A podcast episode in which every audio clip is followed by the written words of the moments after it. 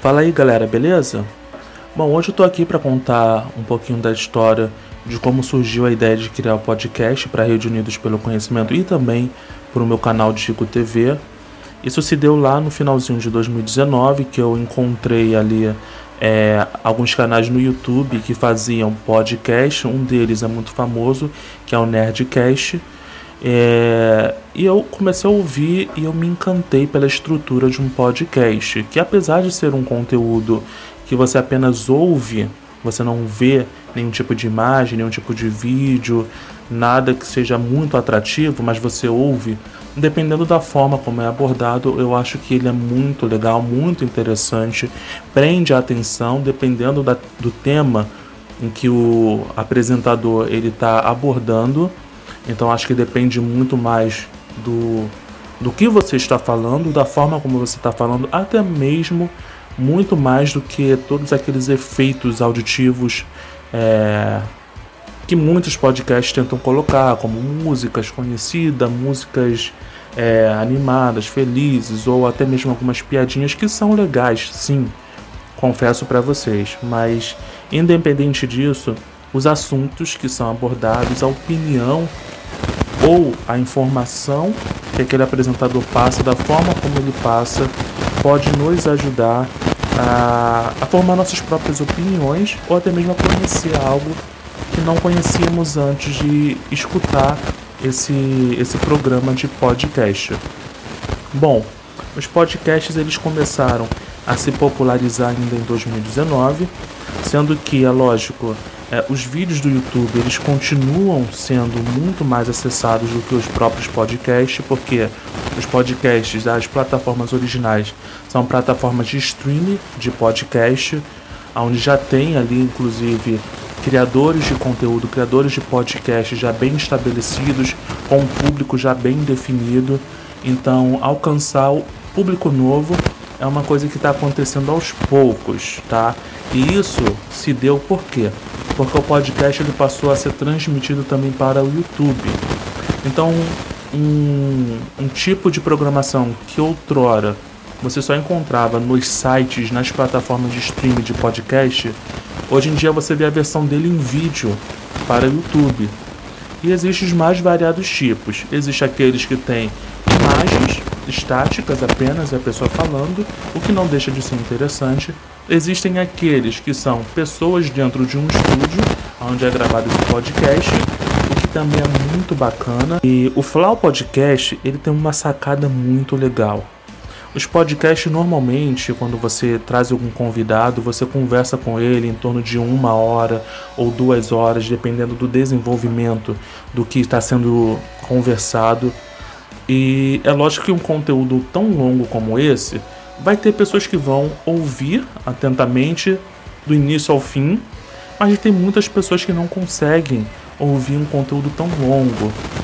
Então o que o Flow ele fez, na verdade, eu não sei se a pronúncia é Flow ou Flow, mas o que ele fez foi ele além do canal dele que ele postava na íntegra o, a filmagem, os vídeos do podcast dentro do estúdio, ele também criou um canal secundário chamado Cortes do Flow. E esse corte do Flow, por exemplo, dentro dessa, desse podcast de duas horas, eles falavam sobre diversos assuntos. Então os cortes do Flow, eles são o quê? Pegar trechos desse podcast, trechos que às vezes pode ser o que? 5 minutos, 10 minutos, mas um trecho bem curto, falando sobre aquele assunto. E ele separou em vários vídeos com vários temas diferentes no vídeo, porque um podcast que é uma conversa, ela passa por diversos assuntos. Um dos que eu posso mencionar para vocês muito legal foi foi um podcast com a Yasmin Assini, que foi dividido em diversas partes, né? Yasmin Assini, eu também não sei se estou pronunciando o nome dela corretamente, é uma menina que ficou famosa pela, pelas imitações que ela faz. Então eles foram, entrevistaram ela, falando sobre diversos assuntos, assuntos pessoais dela, da cultura, é, da descendência dela, já que ela, ela descende é, de árabes, se eu não me engano. É, então falou sobre diversos aspectos dentro desse podcast que eu não me lembro o tempo exato que durou, uma hora, uma hora e meia, até duas horas talvez. Então eles cortaram esse podcast em diversas partes e distribuíram como vídeos, como se fosse um tipo de série. E é bem legal porque as pessoas vão ver esses pequenos trechos do conteúdo deles é, e pode se interessar. Uma vez se interessando, eles vão saber, puxa, eles têm um conteúdo na íntegra. Como eu gostei desse conteúdo ou desses pedaços de conteúdo, por que não assistir o conteúdo da íntegra? O que seria muito mais fácil.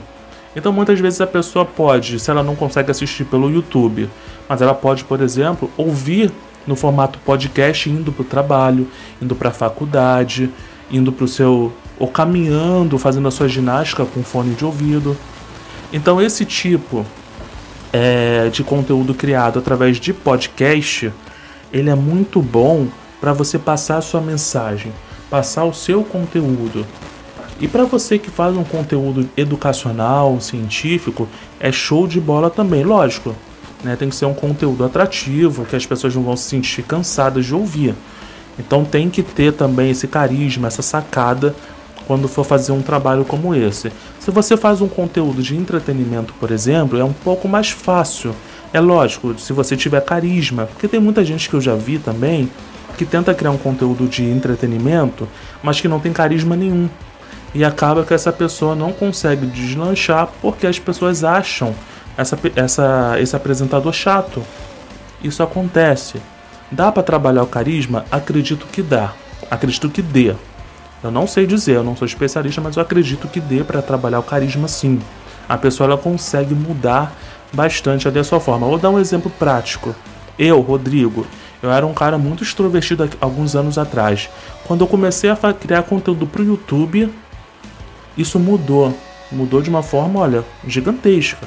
Ao ponto de eu não só aprender a falar para pessoas online, mas também eu consigo hoje em dia falar para várias pessoas. Por exemplo, quando eu fui trabalhar, eu falei para um, uma pequena plateia, não grande, mas uma pequena plateia. Então não tive dificuldade em falar, aquela, é, aquela timidez que eu tinha no passado, aquilo ali ficou de lado. Então eu acho que é bom também os podcasts para que nós possamos desenvolver a nossa comunicação com outras pessoas e melhorar gradativamente. Eu sei que eu, por exemplo, tenho muito a que melhorar, tanto com relação a vícios de linguagem, tanto com relação a expressões. Tem muitas expressões que eu ainda falo errado, de forma errada, né, que são corrigíveis, mas que eu preciso melhorar. Então isso acaba, de certa forma, consciente ou inconsciente, acaba te ajudando a melhorar a sua oratória também, o que é muito importante para quem cria conteúdos para a internet ou até mesmo palestras. Então eu decidi criar esses conteúdos, esses podcasts. Eu já fiz alguns esboços é, alguns meses atrás do DigoCast e agora eu estou pretendendo fazer também da Rede UPC e do DigoCast também.